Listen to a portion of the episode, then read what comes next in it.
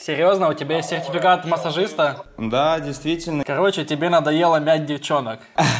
Нет, не совсем я девчонок. Что лучше, постоянная проститутка или гулящая жена? Постоянная проститутка. Ты себя нашел вообще в продажах? То, чего я на сегодняшний день добился, ну, я не совсем доволен этим. Скажи, а ты становился жертвой продажи, скажем так, или там жертвой маркетинга? Тебе что-нибудь втюхивали когда-нибудь? О, хороший вопрос. Я пошел брать первый телефон в рассрочку. То есть навязали очень много-много-много всего. Расскажи, а ты миллион заработал уже в продажах?